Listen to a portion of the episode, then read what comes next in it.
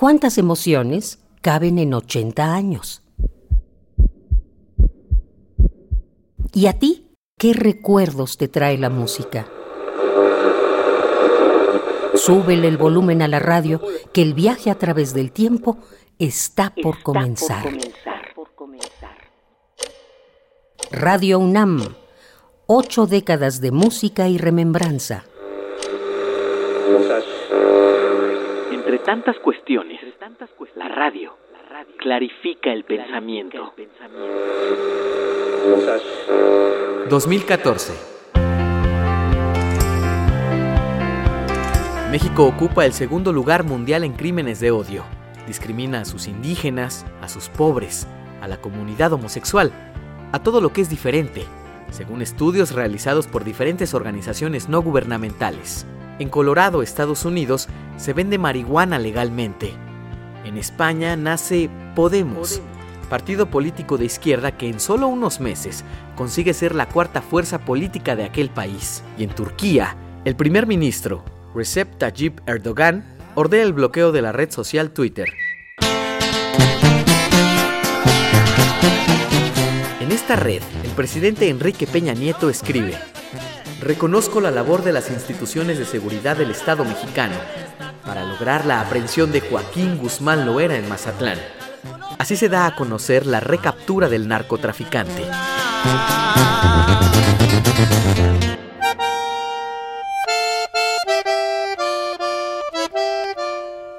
En la Ciudad de México muere el poeta argentino Juan Gelman. José Emilio Pacheco le dedica su último inventario y 12 días más tarde fallece a consecuencia de un paro cardiorrespiratorio. Birdman es la película más condecorada en la noche de los Oscar. Alejandro González Iñárritu y Emanuel Lubezki reciben la estatuilla por su dirección y fotografía. La música del baterista Antonio Sánchez llega a los oídos del planeta.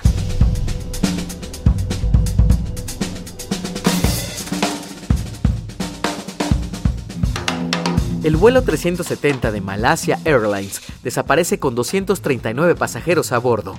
Tiembla el Viernes Santo. Casi al mismo tiempo, muere Gabriel, García, Márquez. Miles de mariposas amarillas lo despiden en el Palacio de Bellas Artes. La República de Crimea es ahora parte de Rusia.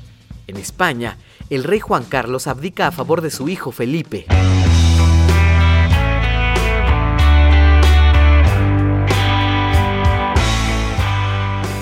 El Mundial de Fútbol de Brasil, México pierde ante la selección de Holanda. No era penal, no era penal. Reclaman los aficionados. Arde la tierra caliente. El líder de las autodefensas, Juan Manuel Mireles, es detenido por posesión de armas en Michoacán. En Argentina, se acabó la esperanza. El músico Gustavo Cerati deja de respirar luego de cuatro años en coma. no sirve el